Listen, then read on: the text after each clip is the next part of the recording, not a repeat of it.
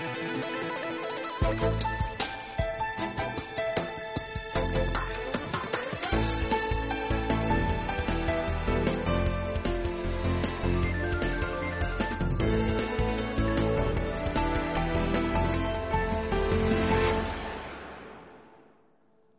Hola amigos, bienvenidos a un nuevo programa de Ahora Venezuela. Yo soy David Placer, periodista y escritor venezolano residenciado en Madrid y desde aquí, desde los estudios de Economía Digital, les damos la bienvenida a este nuevo programa que hemos decidido llamar Conductores Venezolanos al Calabozo. Y si eres venezolano, si conduces un coche o una moto en Madrid o en cualquier otra ciudad, eh, de las principales de España, eh, este tema eh, creo que te interesa. Aquí contamos hoy con la presencia de cuatro especialistas que nos van a describir una realidad creciente y preocupante para el colectivo venezolano en Madrid. Son miles, según la policía, los venezolanos que están conduciendo con permisos de conducir, con licencias de conducir falsificadas. Hay una orden, una instrucción o simplemente un operativo policial rutinario que está haciendo que decenas de venezolanos, miles de venezolanos, según ha publicado recientemente la prensa española, sean objeto de investigaciones judiciales. Y es algo que compromete mucho a estos venezolanos que están intentando legalizar, regularizar su situación en España porque podría comprometer su legalidad aquí en el país.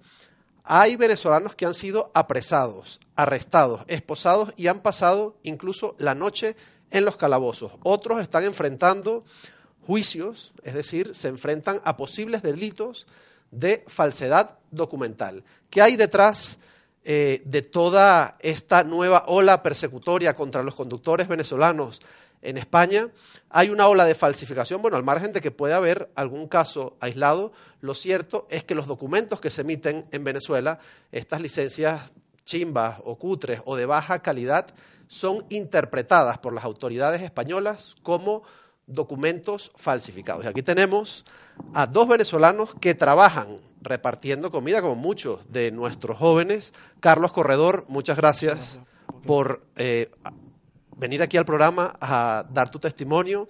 También tenemos a José Batista, que también trabaja en el reparto de comida, dos jóvenes venezolanos afectados por esta situación, y contamos con dos abogados expertos en la materia.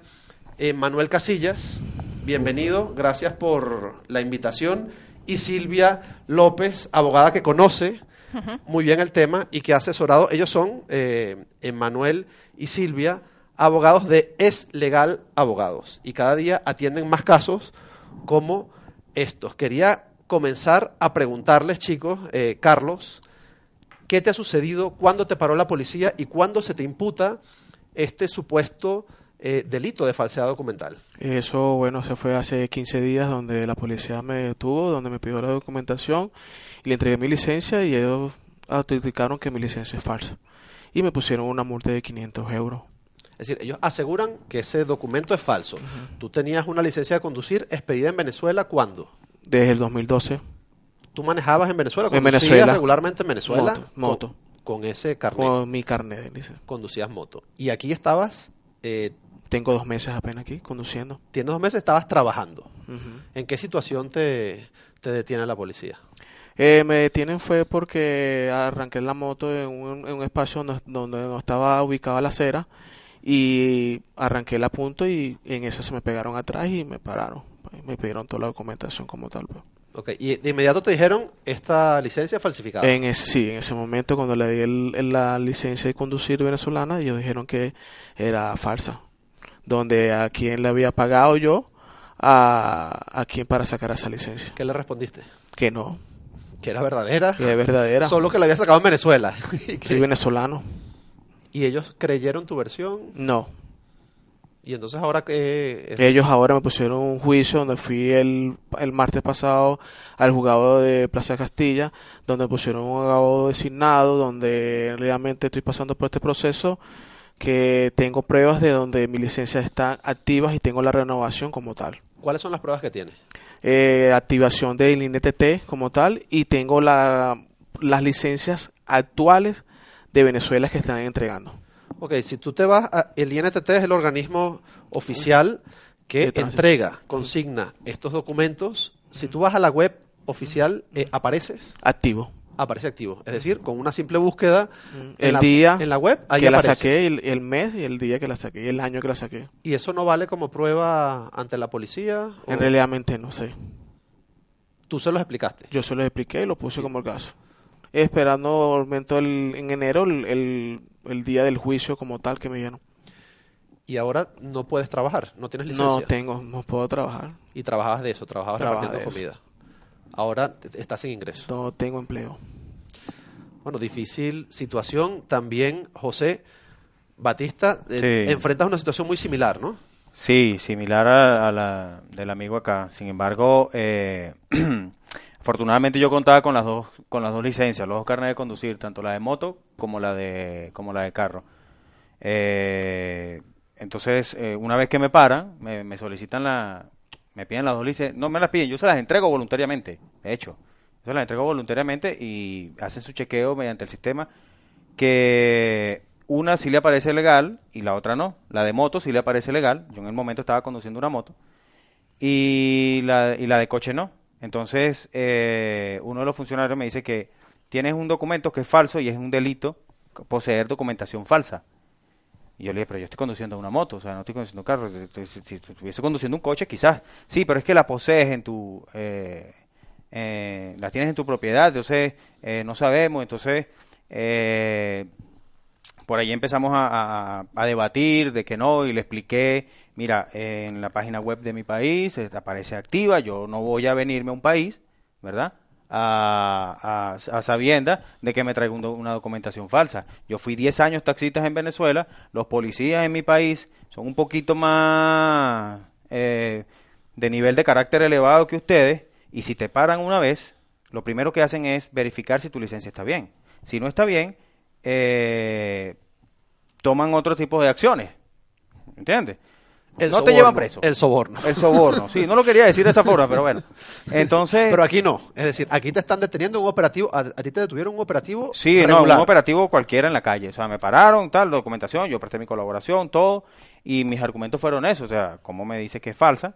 ¿Verdad? Si yo fui 10 años taxista en Venezuela, y lo primero que tiene que hacer una persona que es taxista es tratar de tener toda su documentación al día. De eso tú te confías. ¿Me entiendes? Entonces, eh, A ti también te retuvieron la Sí. licencia en ese Sí, mismo la momento. licencia la tienen ellos. Como a Carlos. Sí, claro, la licencia la tienen ellos. Ahorita sí me encuentro manejando porque tengo la licencia de moto y puedo conducir moto. Ok, eh, porque tenías dos licencias. Sí. En ese momento, ¿qué pasa? Te detienen, te llevan al... Tú eres uno de los venezolanos eh, que terminaron en el calabozo. Sí, sí, sí. te esposaron. Sí, claro.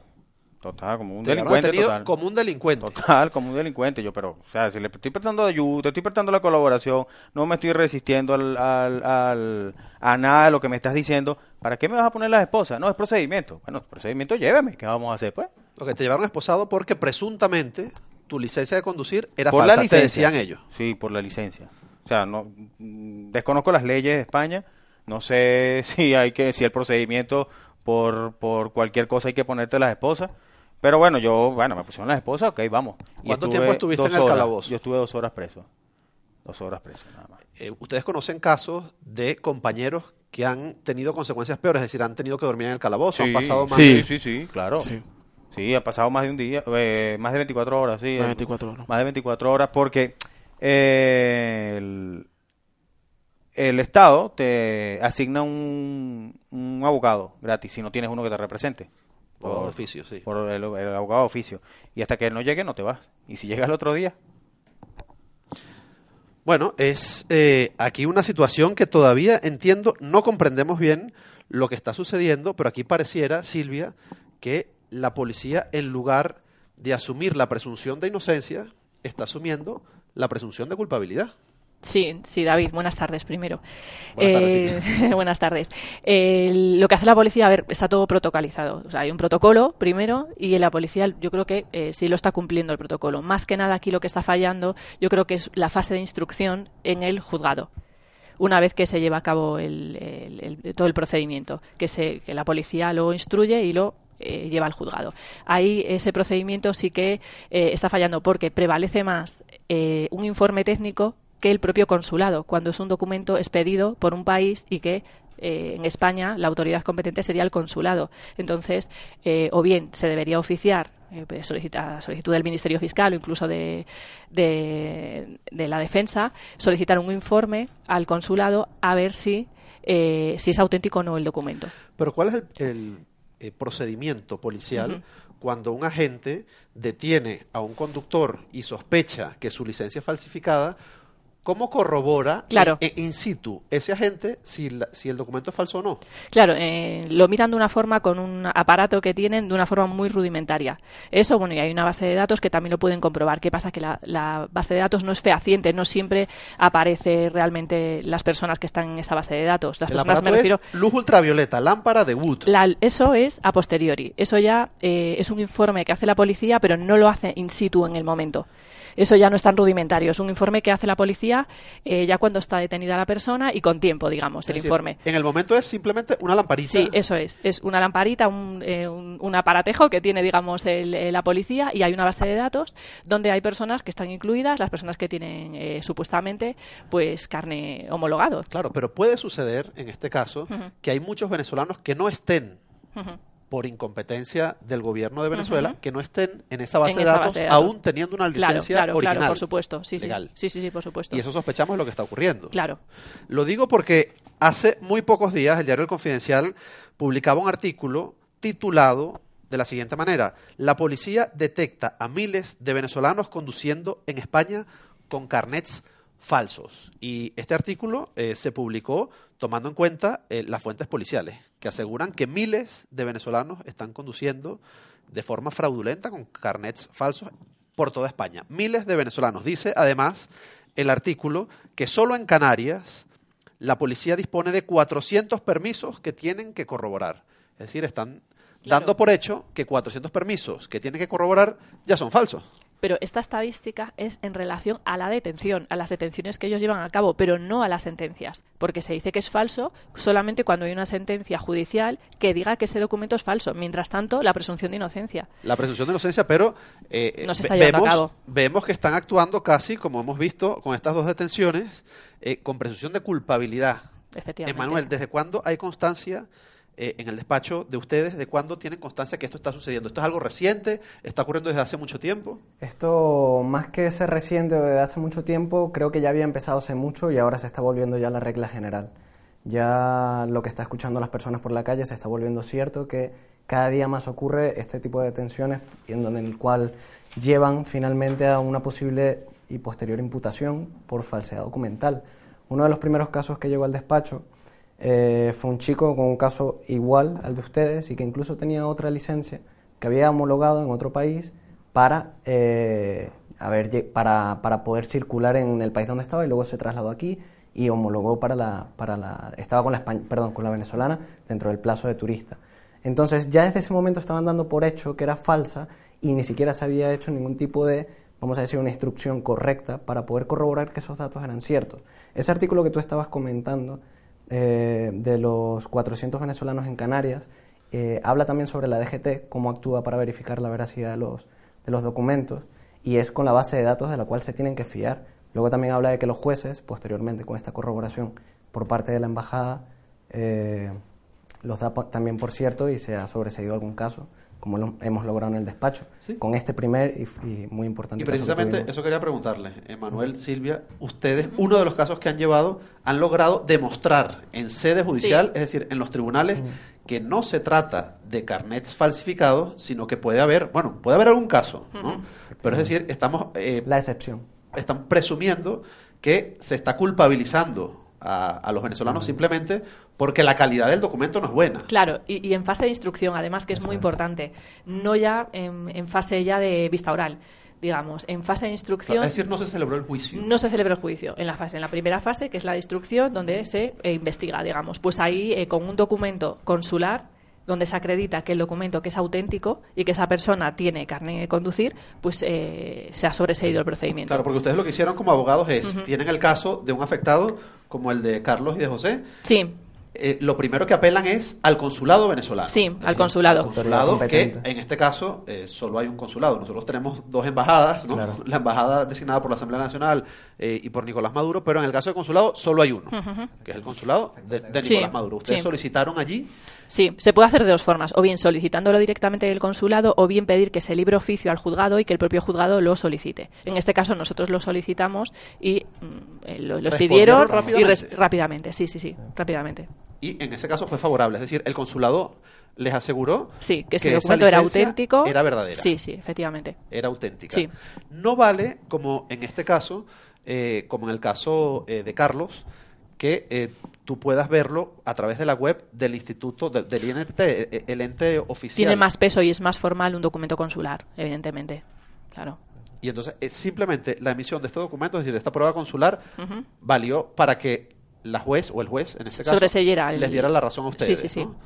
Eh, en este caso, queda liberado su cliente de cualquier posi- posible implicación penal. Efectivamente. Porque eh, esto es importante, eh, estamos viendo que unos chicos que están trabajando, están conduciendo, están llevando comida eh, para mantenerse, porque bueno, cuando, cuando llegan aquí a España, los jóvenes venezolanos, la primera salida laboral que tienen es eh, repartir comida. Claro. Eh, Claro. es, es un, no, no hace falta enviar currículum, Nada. es decir, es ponerse a trabajar desde el día 2, ¿no? Y es por eso que todos los venezolanos, el 95% de los repartidores aquí en, en Madrid son eh, venezolanos, ¿no? Es, es una forma de vida muy rápida eh, para ellos, ¿no?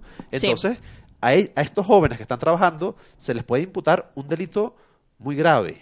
Claro. ¿Cuáles son las implicaciones que puede tener un delito de falsedad documental? ¿Pueden ir a la cárcel? Pueden ir a la cárcel. La pena es de tres meses, de, perdón, de seis meses a tres años de prisión o, o una multa.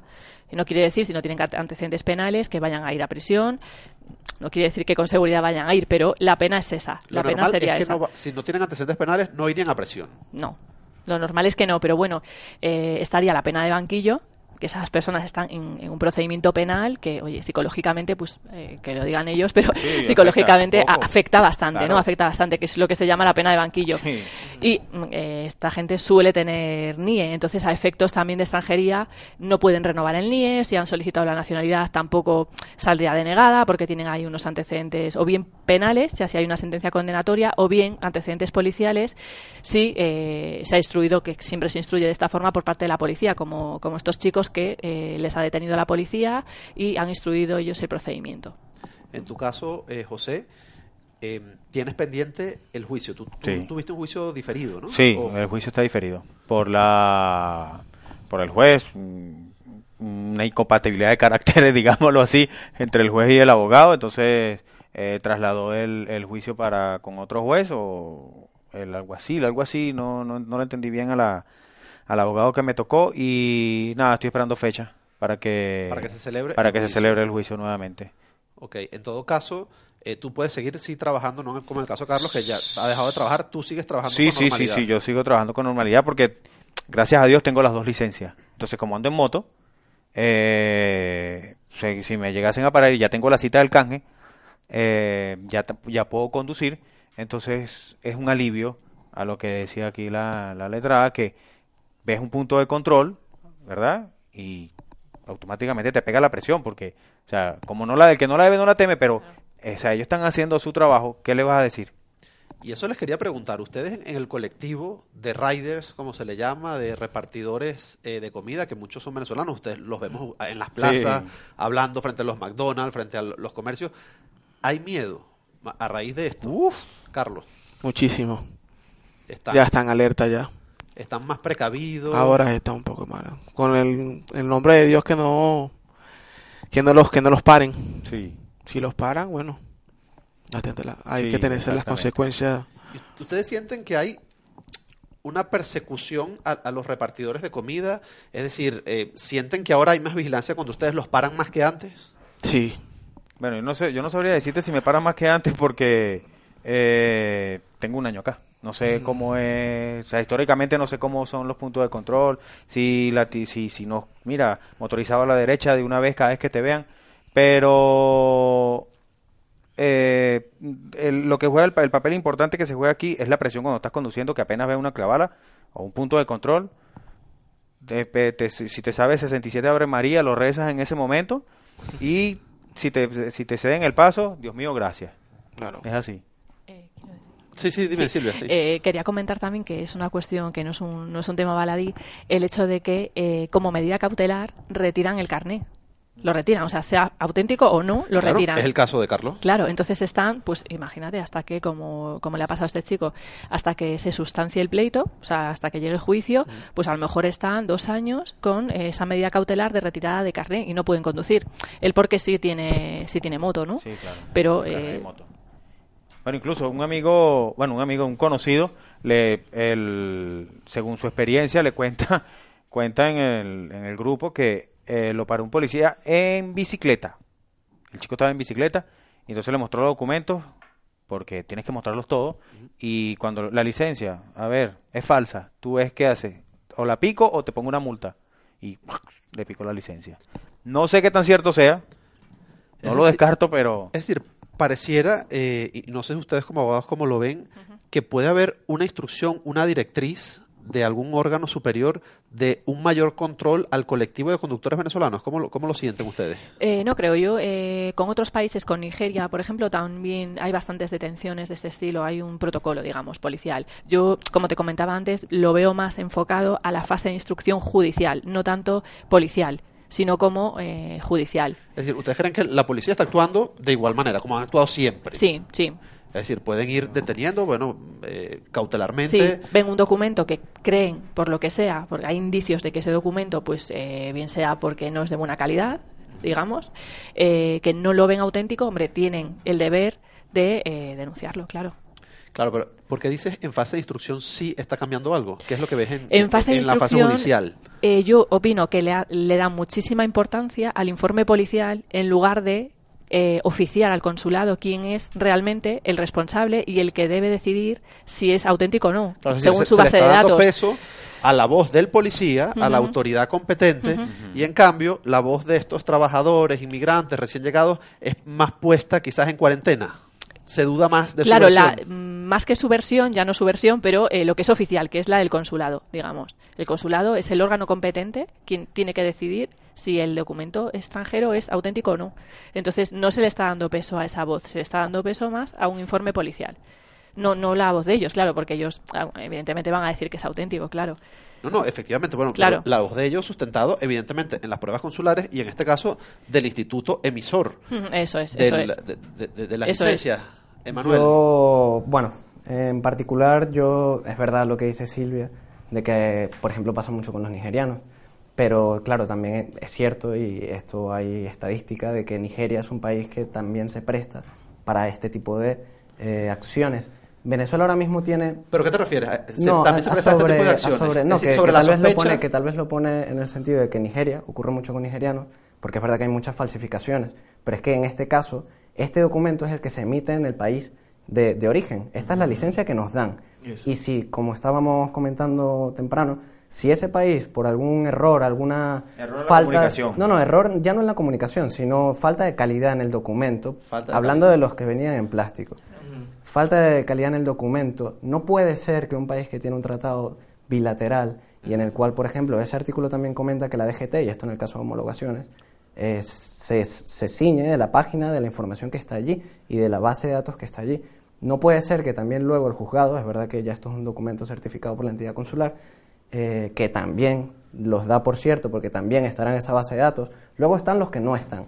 Pero no me creo, y yo en particular, que todos los documentos no estén en esa base de datos o que no haya otro tipo de verificación. Es verdad que la policía sigue un protocolo, pero para mí es difícil creer que con la cantidad de casos que ha ocurrido no pueda haber otra forma de verificar para evitar este tipo de procedimientos, es porque esto es lo que realmente, eh, en este caso, claro, porque al final nosotros sabemos que la entidad consular va luego a certificar, luego habrán las excepciones, que son excepciones de documentos que realmente son falsos, pero nosotros estamos seguros que en la fase judicial eh, eso se va luego a certificar y no va a haber problema, va a salir. Esperemos que todos los casos concluyan así, pero luego está el tema de la pena del banquillo, que no es poco. Y luego ya ni hablar si llega a haber una condena, de, e incluso sin haberla, el tema de los antecedentes policiales, la cantidad de consecuencias que todo esto trae. En el caso que ellos sufriesen, bueno, ellos, estos, estos dos chicos, Carlos y José, o cualquier otro venezolano, fuese condenado por falsedad documental, siempre tiene la instancia de la apelación, entiendo, o ya automáticamente ese, esa licencia de conducir, ese carnet de conducir queda invalidado. No, no, no, claro. Tiene la audiencia provincial, sería apelar a la audiencia provincial, que es el órgano competente, el superior competente, Claro, pero igualmente para no- apelar. Claro, pero no puedes conducir. Claro, decir, claro, no, no, sigue- la medida sigue- cautelar se queda ahí, se queda ahí hasta que se sustancie totalmente. Sí, claro, sí. es decir, eres presuntamente Claro. ya un falsificador. Sí, sí, sí, sí. Y con toda la afectación económica, como Claro, en este caso claro, claro, estamos claro, viendo claro. en el caso Eso es el tema. eh, de y claro, en nuestro caso, digamos, eh, nuestro cliente eh, sí lo han sobreseído, pero hay muchos otros que no lo sobreseen. Efectivamente. Que no lo sobreseen, incluso oficiando al consulado. Incluso teniendo un informe favorable del consulado donde dice que es auténtico, no lo sobreseen. Ustedes conocen casos, es Claro, decir, sí, sí, sí. casos Sí. donde el consulado dice, sí, efectivamente, esta licencia, Casos de compañeros. esta licencia chimba, mal plastificada, Sí, sí. que se dobla, que es sí. verdadera, Sí, y aún así el juez considera que no lo es. Sí.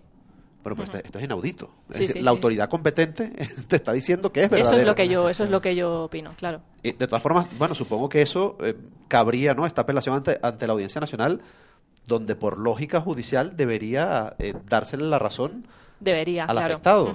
Y están en recurso, ¿eh? Yo conozco procedimientos de compañeros que Que están, están en recurso. Sí, sí, sí, que están en recurso Han ante la audiencia. evidentemente este tipo de casos supongo que se han multiplicado en los últimos meses. Es decir, porque la población También se ha multiplicado. de venezolanos, eh, conductores además se ha multiplicado también. Esto está, eh, ya- se comienza a conocer en los juzgados este tipo de casos. Claro.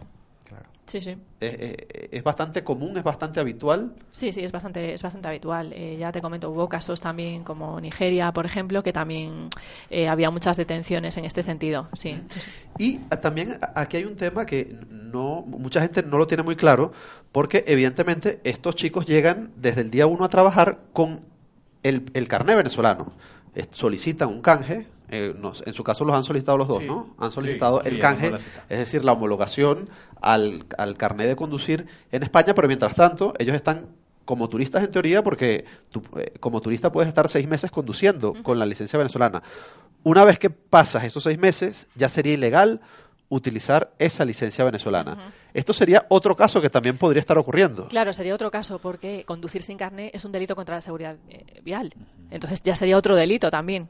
Claro, pero allí sí está- estamos hablando de otro... eh, eh, Eso es otro, es otro tipo. Es evidentemente, otro tipo delictivo, pero que está ahí otro terreno. Claro. otro terreno. Pero en este caso, eh, bueno, simplemente hay una presunción de, de culpabilidad Sí, sí. contra ellos a pesar de que puedan trabajar con esa licencia venezolana en España. Eso no está puesto en duda. ¿Ellos pueden trabajar con una licencia venezolana aquí? ¿Estás Pueden. dudando, Emanuel?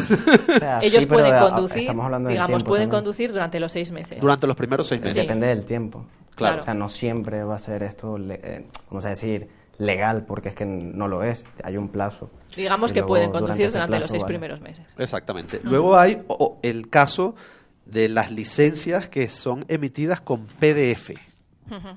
Y hay también conductores que van con su licencia PDF, es una licencia legal, te la emite de forma muy precaria sí. el, el organismo competente en Venezuela.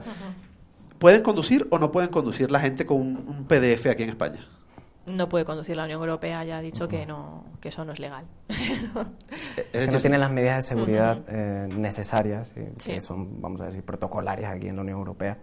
o sea que sí. están los mínimos. Directrices de la Unión que no. y aquí sí te digo que, tam- bueno, eh, también lo dice el artículo y es una instrucción de hace mucho de la DGT, que no se van a tramitar los canjes de las licencias venezolanas, los carnés en España, precisamente por estas faltas de los mecanismos de seguridad que tienen que venir incorporados con cada uno de los carnets dentro de lo que es el tratado bilateral que tienen. Sí, existe, pero con ciertas condiciones. Si el Estado emisor no las cumple, pues en este caso no, Claro, chicos, ustedes ahora mismo están en un proceso de canjear su licencia, ¿no? Están homologando. ¿Cómo le afecta esto el, el proceso eh, que están vi- viviendo ahora? Es decir, sus licencias están secuestradas por la policía o, bueno, por la autoridad judicial en este caso. ¿Eso paralizaría el día que él tenga que ir a la cita o que ellos tengan que ir a la cita eh, para canjear su licencia? Ellos no tienen la licencia física para canjearla. Claro, no pueden, claro. La tienen retenida, no pueden, por autoridad judicial. Es decir, el día que le toque, ¿cuándo tienes cita tú? Yo tengo en eh, febrero. En febrero, Febrero, él no- ya no 2020. podría ir a esa cita. No, claro. No, yo, bueno, como te dije, yo tengo la de moto, que es la que voy a canjear. Y la de coche no la Claro, puedo la- canjear Ah, porque no la no la no la tengo. A menos Claro. que me la entreguen cuando con el fallo a mi favor, mira, sí, eres Claro. inocente y hasta ese día puedo canjear las dos según lo que me dijeron en la DGT Claro. que pregunté. Si se sobresee antes de que llegue juicio, se lo devuelven, claro. Ahí La te lo devuelven al momento. canjear. Claro. Ujú. Y Carlos, en tu caso, cuando tienes eh, cita? En abril. En abril. Claro, si el caso no se aclara hasta abril, entonces él perdería esa cita. Sí. Tendría que volverla a pedir y además supongo que ya, ya te costó encontrar esa cita, porque las, eh, las citas las están pidiendo. ¿Cu- ¿Cuándo solicitaste esa cita? Eh, yo la solicité hace como al mismo tiempo, hace 15 días la solicité y me la llegó. Pero si pierdo esta cita ya no será para la próxima. Sí, claro, en este caso, a él se le, han se le están afectando sus intereses económicos porque él vive de la repartición de comida a domicilio. Él podría solicitar, en el caso de que se demostrara eh, que, que evidentemente es una licencia eh, legal, eh, ¿podría solicitar algún tipo de indemnización? No las conceden. No. No. Se podría solicitar, pero... pero Solicitar así lo por- puedes solicitar, pero es como solicitar el que está en prisión siendo inocente, pues lo puede solicitar, pero puede que no se vamos, que no se lo conceda. En este caso, eh, un 99,9 que no se lo van Sí, a conceder. Lo ves casi perdido. Sí. Ahora, eh, eh, ¿qué deben hacer? Es decir, estos venezolanos que eh, los van a detener hoy, los van a detener mañana, se van a encontrar en la situación que están eh. Carlos y José. ¿Cómo deben proceder? ¿A Pues- dónde deben ir? ¿Cuáles son los pasos que deben seguir? Importantísimo es eh, solicitar un documento del consulado donde se acredite que el documento es auténtico. Eso es muy importante. O bien solicitarlo ellos mismos o pedir al juez que lo, que lo haga de oficio. Cualquiera de los dos, de los dos casos es, es bueno. ¿Tú lo has solicitado, Carlos? ¿No lo has solicitado? No lo sabías tampoco. No lo sabía tampoco. Tú sí, sí- no, yo sí. Él sí. Sí lo has lo solicitado y lo tienes. Sí, claro. ¿Te tardaron mucho en dártelo? No, el, eh, Es decir, también fue rápido. Dos días, tres días. Sí, suele Sí, tardar eso una semana como mucho, sí. Sí, fue rápido, eh, les expliqué el caso y como, y como premisa tengo ahora mismo que cada vez que, con- que converso con algún venezolano que sé que está recién llegado o está dentro de los seis meses, para que evite el mismo problema, vaya hasta el consulado y solicite su, su, su aval de la licencia para evitar eh, eh, ese, ese mal momento. Porque es cierto, o sea, lo que estaba diciendo usted, el, la, el proceso de verificación de la, de la, de la licencia de los policías es algo, o sea, precario. O sea, no sé de verdad, porque con, con mi, con, mi, con mi licencia tuvieron los dos casos. Una sí era legal, le aparecía en el sistema, le figuraba, y la otra no. Pero las dos eran, eran un plástico. El mismo. Una tarjeta de crédito. El mismo plástico que, que mismo. con la foto, que lo que dice el carnet eh, República Bolivariana de Venezuela, licencia de segunda, la que tienes tú, la misma. Y fue que le hice, le, le hice la observación en el momento, mira, ya va, ¿cómo te, este te aparece y esta no? Este es 2009 y este es 2017. Tienes razón, me dijo, pero igual vas preso. Bueno, vámonos pues. Entonces, ¿qué hago? Cada vez que me consigo un compañero, le digo, vaya al consulado, paga 50 euros, te dan el, el, el aval de tu licencia y cuando te detengan, porque es un sistema de error, un sistema de comunicación, que es lo que te decía hace rato, eh, usted le dice, le- no se ponga a pelear con el policía, no te increpes con él ni nada por el estilo, y le explicas, ¿verdad?, que hay un problema de comunicación. O sea, que si tu información como funcionario es fidedigna, la mía también, porque lo único que nos diferencia es que tú tienes un uniforme y yo no, pero eso no quiere decir que yo sea mentiroso. ¿O me equivoco? En este caso, eh, Silvia, Emanuel, si ellos están, bueno, ellos están en proceso, bueno, están de forma temporal en España, tienen eh, residencia temporal, ellos tienen luego que someterse a unas renovaciones Claro. eh, para ir regularizando su situación hasta que obtengan luego la residencia definitiva o la nacionalidad, según proceda. ¿Cómo les afectaría si están en este proceso y tienen, eh, es decir, ya tienen una ficha policial abierta? Sí. Eso es. ¿Cómo les afectaría si tienen ahora que eh, renovar una residencia? por De ejemplo? forma negativa. Si tienen que renovar mm, por un informe gubernativo desfavorable, es decir, una detención policial, pueden no poder renovar la residencia, salir eh, negativa, vamos, la resolución desfavorable, e incluida una nacionalidad también. Cualquier trámite administrativo que, que puedan hacer eh, puede salir desfavorable por, por un informe gubernativo. Aunque luego ellos, si luego en juicio logran demostrar que la licencia es auténtica, Sí. ¿se podría revertir esa decisión o es complicado? Dependiendo en qué fase esté. Si hay plazo para eh, recurrirla, sí podría, pero si no, la han perdido ya. O sea, realmente es un perjuicio Eh, enorme, Enorme, irreparable. En muchos casos irreparable irreparable. el que sí, está cometiendo sí. las autoridades, la policía, Sí, los sí. juzgados Sí, a sí. estos chicos Sí, sí. eh, recién llegados. Ujú. Es terrible Es terrible, sí. Terrible. lo que está sucediendo y además, bueno, es un tema con- muy serio. es un tema muy serio y, y- y además con esta versión eh, policial que hay una culpabilización eh, masiva hacia el colectivo. Y directa. Directa, porque la culpa es directa. O sea, te dicen, no, la falsificaste. Pero si es un problema de comunicación, hermano, ¿cómo la voy a falsificar? O sea, eh, te, te lo comentaba y lo comentaba Carlos también al principio. O sea, si, si en- es un documento que lo entrega el gobierno. Ya eso Exacto. no tiene ya o sea, la, la, la, única manera, la única manera que, que yo haya falsificado esa, ese, ese carnet de conducir, eh, estando, estando activa en la base de datos del, del, del INTT, que es el Instituto Nacional de Tránsito en Venezuela, es que yo haya hackeado el, el, el sistema y eso es delito informático. Voy preso. Es que el ciudadano no puede, no puede sufrir un perjuicio por la mala calidad de un documento. Claro. que no depende de él. Claro, O sea, de- depende de, la autoridad de la- competente, claro. que en el caso venezolano ya sabemos que es incompetente. No, no- Sí. no es muy competente. y que a lo mejor no en el momento no lo, no lo pensaron de que mira estas personas se van a ir por X situación del país vamos a hacer que esta licencia sea internacional y, co- y, y, y- y- y sea eh, validada y la acepte cualquier país porque no sé cómo será en Estados Unidos eh, con el tema de, de la licencia eso me lo estoy desayunando acá porque Pero es que yo creo que también es muy importante recalcar el hecho de que hay un tratado bilateral y que Eso. si hay un problema, estamos hablando de licencias expedidas hace muchísimo tiempo, donde, bueno, claro, ahora hay muchísimos venezolanos aquí y claro, los casos se multiplicarán, pero no puede ser que todas sean falsas y que todas vayan en este sentido y que sobre todo siendo licencias de plástico que vale las otras, pero es que estas fueron expedidas por la autoridad. Entonces, si esto no vale, porque tiene este tipo de fallos y al final eh, conducen a, los jóvenes que vienen en este tipo y que es verdad que es una oportunidad de las más, más fáciles y accesibles para empezar a trabajar aquí y que es su primer, vamos a decir, sueldo para mantenerse y avanzar, no puede ser que si hay este tipo de fallos que no es culpa de ellos, culpa del Estado emisor, se les condene a ellos, vamos a decir, a mínimo la pena del banquillo, a pasar el mal rato, no poder trabajar, incluso luego dañar lo que es el futuro de su situación legal aquí en España, porque no podrían acceder, por ejemplo, a una renovación. Estamos hablando de mucho. Entonces, si es- hay un problema, lo que debería hacerse ya y de hace- desde hace mucho tiempo es una revisión de ese tratado. Con todo el dolor del mundo como venezolano, pero... Hubo, es que- Emanuel, una revisión del tratado, de hecho, quedó suspendido Mm. hasta este año cuando fue eh, renovado.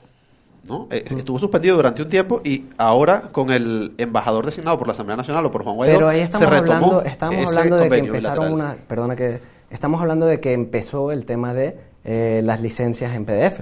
Entonces, claro, ahí sí es verdad que no habían, vamos a decir, las medidas de, de seguridad adecuadas y el. Estado, claro, e- ese tratado hecho, tiene, ese fue el argumento para ese tratado el tiene tratado. unos mínimos, unos máximos y claro, a partir de ahí se rige. Y si partir de ahí empezaron a mandarlas en PDF, pues lógicamente no se podrá hacer ni mucho menos un canje, ni mucho menos conducir aquí en España. Pero claro, las anteriores y sobre todo si ya hay una decisión de la DGT donde sí las toma como ciertas, esas al menos, pues entonces no entiendo qué pasa con el resto. Ahora, el, el colectivo que se enfrente a estas denuncias y necesite contratar un abogado, ¿este proceso es caro? ¿Es, económico? Es un proceso judicial eh, Claro. que tie- ti- tiene costas importantes, ¿no? Sí, bueno, hay abogados de oficio también, si la persona no tiene solvencia, Sí. eh, que les pueden defender perfectamente. Y luego, claro, están los abogados particulares, que si decide un abogado particular, pues eh, lógicamente les cobrará sus honorarios, claro. Bueno, y en el caso, eh, Silvia y Emmanuel, para los que nos están escuchando, eh, que quieran eh, contactarlos a ustedes para resolver estos problemas, ¿cómo los pueden eh, contactar? ¿Dónde los pueden encontrar? Eh, bueno, nos pueden encontrar tanto en Instagram, en, en arroba es.legal, es legal, es.legal. Eh, nos pueden encontrar también en Facebook bajo el mismo nombre, pero es Legal Abogados. Y bueno, a través de esa vía pueden tranquilamente comunicarnos. Comunicarse con nosotros. Tienen un número de teléfono, un número móvil, porque si también nos quieren llamar, es el 692, no sé dónde decirlo, Sí, dilo, 692-839-804. Allí con gusto les atenderíamos. Pero de todas maneras yo quisiera eh, decir algo ahora, ya que estamos hablando de contactar. Mi padre, Alberto Casillas, tiene lo que es la Casa de Venezuela, que... bueno, Si es que no los habíamos dicho. No, y y- E- Emanuel Casillas es hijo de Alberto Casillas, conocidísimo activista venezolano. Un gusto para comunidad. todos. Yo, sobre todo, quisiera a todas estas personas que tal vez, porque, bueno, lógicamente, en principio nadie tiene tanto dinero tal vez para pagar un abogado privado siempre, o, y siempre está la justicia gratuita. Eh, si aún así necesitan asesoramiento, eh, pueden acudir con gusto a la Casa de Venezuela y, bueno, nosotros por lo menos vamos a estar allí para ver eh, qué Aunque pasa sea con los una casos. asesoría mínima, Sí, ¿no? claro, o sea, sobre, Sí, este- claro. sobre estos casos eh, quiero, y en particular nosotros dos hemos estado hablando mucho sobre esto, es una problemática muy grande, de esto dependen, vamos a decir, los intereses de muchos jóvenes y la verdad queremos echar una mano. Lo hemos hecho siempre con la Casa de Venezuela y en este caso en particular y con la comunidad de riders que están con ello, pues queremos hacerlo, por supuesto. Bueno, pues estoy seguro que la comunidad estará muy agradecida de que les puedan orientar. Evidentemente, si, si, van a llegar al caso, bueno, pues el, quienes lo puedan llevar los pueden eh, contactar a ellos. Y es un tema, creo que muy interesante y en el que deberíamos hacer más hincapié. Yo creo que deberíamos hacer incluso otro programa para hacer seguimiento eh, de si este tema va increciendo, es decir, va a generar mucho más perjuicio a la comunidad venezolana o si, bueno, si se puede ir resolviendo favorablemente, porque ustedes creen que sí puede haber una jurisprudencia, digamos, es decir, este caso que ustedes han logrado, este sobreseimiento, para, puede suponer, eh, digamos, un aceleramiento del resto de casos. Un antecedente, digamos. Sí, un antecedente, un precedente para que sus casos puedan ser también exitosos. Es que jurisprudencia, para que exista jurisprudencia sobre este tema, se necesita, claro, jurisprudencia mayor, digamos, de las audiencias del Supremo y se necesita tiempo que esas personas pues apelen.